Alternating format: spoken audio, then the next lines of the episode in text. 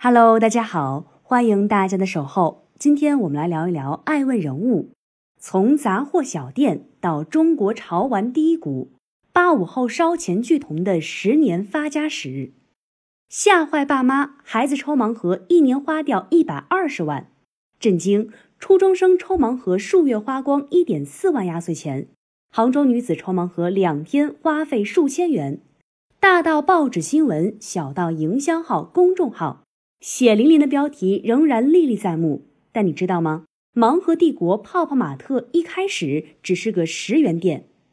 二零二零年六月一号当晚，潮流玩具公司泡泡玛特向港交所递交招股书，招股书中财务数据十分吸睛。二零一七年至二零一九年，公司营收分别为一点五八亿元、五点一四亿元、十六点八三亿元，营收增幅分别高达百分之二百二十五和百分之二百二十七。公司净利润分别为一百五十六万元、九千九百五十二万元、四点五亿元，实现了爆炸性的增长。去年赚了四点五一个亿，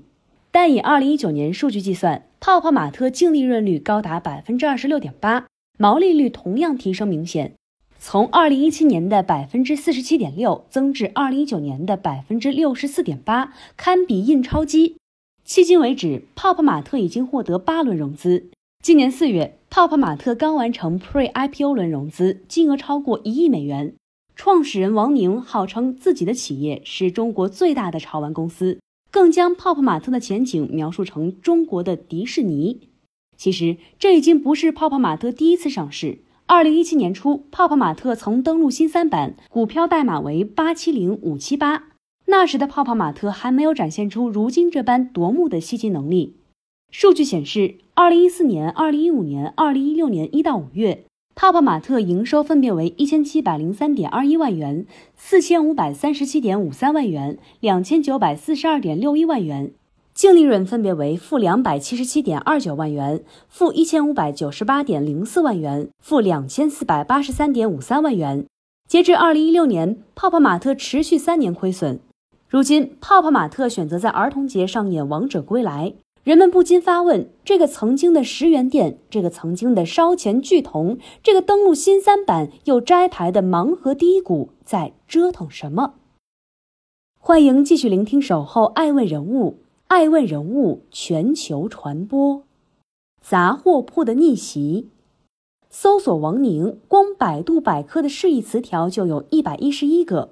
王宁这个名字，就好比张伟、李强、刘明。没有显赫的出身兜底，也没有荣耀的背景加持。王宁或许是郑州大学西亚斯国际学院最有名的校友。二零零九年，二十二岁的王宁大学毕业，少年有志的他在学校周边盘下一家店铺，成为了国内最早做格子店的创业者。所谓的格子店源自日本。其商业逻辑是在城市繁华地带的商铺内放置标准尺寸的格子柜，任何人只需每月支付很少的费用，就可以租用格子寄卖自己的物品的小店。这门生意最大的卖点是可以给没有启动资金的学生党创业，让他们轻松就可以实现自己摆摊经商的梦想。但是明眼人都能看得出，格子店的本质上还是个二房东生意，属于成本下限很高、收益上限有限的买卖，几乎没有竞争壁垒。回忆创业初期，就连王宁自己也承认，大学时代因为没有资源，做的事情多偏投机属性，像是在耍小聪明。小聪明能够推动模式的改良和创新，但模式太容易被复制和抄袭。王宁的铺子在短短两个月之内就多了几倍的模仿者。第一家格子店作罢告吹，但王宁与零售自此结下了不解之缘。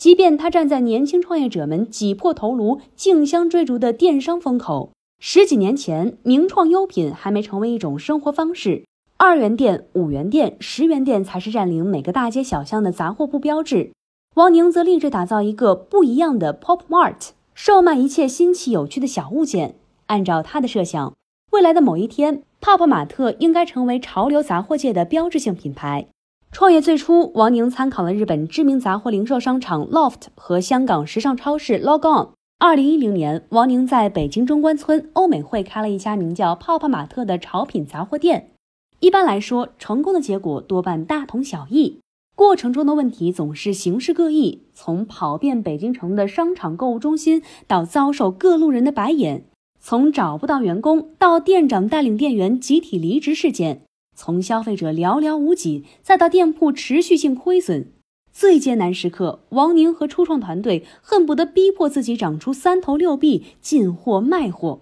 虽然大多数的卖货时间中，消费者最多只是问问看看。二零一四年，王宁考入北京大学光华管理学院攻读 MBA 学位。不仅结识了一众志同道合的同学，还前后几次拿到投资。二零一五年，泡泡玛特在王府井 APM 购物中心推出了全新 Lifestyle 概念旗舰店，这时的泡泡玛特生意已渐入正轨。但作为渠道的泡泡玛特，实际只是一个售卖管道，挣的是供应端和消费者的中间差价。泡泡玛特自身仍然没有形成品牌价值。与此同时，汪宁觉得自己卖的东西实在太多了。服装饰品、化妆品、生活用品、文具、玩具，啥都卖，就像个小型沃尔玛，既与当初的设想大相径庭，又没啥竞争力。泡泡玛特宛然成为了烧钱巨头。转折点出现在二零一五年底，在盘点经营情况时，王宁和他的团队发现，一款名叫 Sony Angel 的日本 IP 玩具销售额持续增长，速度飞快，甚至有人在微博上直接艾特王宁，分享自己玩 Sony Angel 的感受。王宁趁热打铁，在微博向用户发问：“还喜欢收集哪些玩具？”时，他得到最多的答案是茉莉娃娃。茉莉是一个嘟着嘴唇、湖蓝色眼睛的可爱小女孩角色玩偶，于2006年由来自香港的王细明先生创作面世。但艺术终究不同于商术，受限于制造成本和市场，茉莉的销量一直平平。2016年，王细明遇见了这个改变他一生的29岁青年。汪宁当即与王继明签订了独家授权协议，开发并推出首个 Molly Zodiac 盲盒系列。工厂化的快速生产和制作成本的降低，盲盒 Molly 售价仅五十九元人民币一个。相较于海贼王、火影等手办，或是狂暴熊等动辄成百上千乃至上万的潮玩玩偶，Molly 售价亲民，再搭配新颖刺激的盲盒玩法，泡泡玛特一炮而红。二零一八年和二零一九年，早已转型成为玩具行业领军者的泡泡玛特，又分别取得了猫莉在中国、全球的知识产权所有权，彻底把猫莉变为了自家 IP。欢迎继续聆听《守候爱问人物》，爱问人物全球传播。迪士尼资本的中国玩法，猫莉的成功使泡泡玛特获得了资本的高度关注。惊人的财报数据新鲜出炉，甚至还有温度，围观者七嘴八舌。有人赞誉泡泡玛特为印钞机，有人对暴利的玩偶生意嗤之以鼻，有人质疑它是宝藏盒子还是韭菜盒子，还有人拿它跟迪士尼进行比较。实际上，就连王宁自己都沉浸在迪士尼的美梦。我自己觉得，五年以后，我们有可能是国内最像迪士尼的公司。但是，最像迪士尼，不代表我们会像他一样去拍电影，而是我们也将成为一个拥有多个 IP 的大型集团。迪士尼是通过电影这种艺术形式让 IP 走进大家的生活，我们则是通过我们自己的方式让 IP 为大家带来美好和快乐。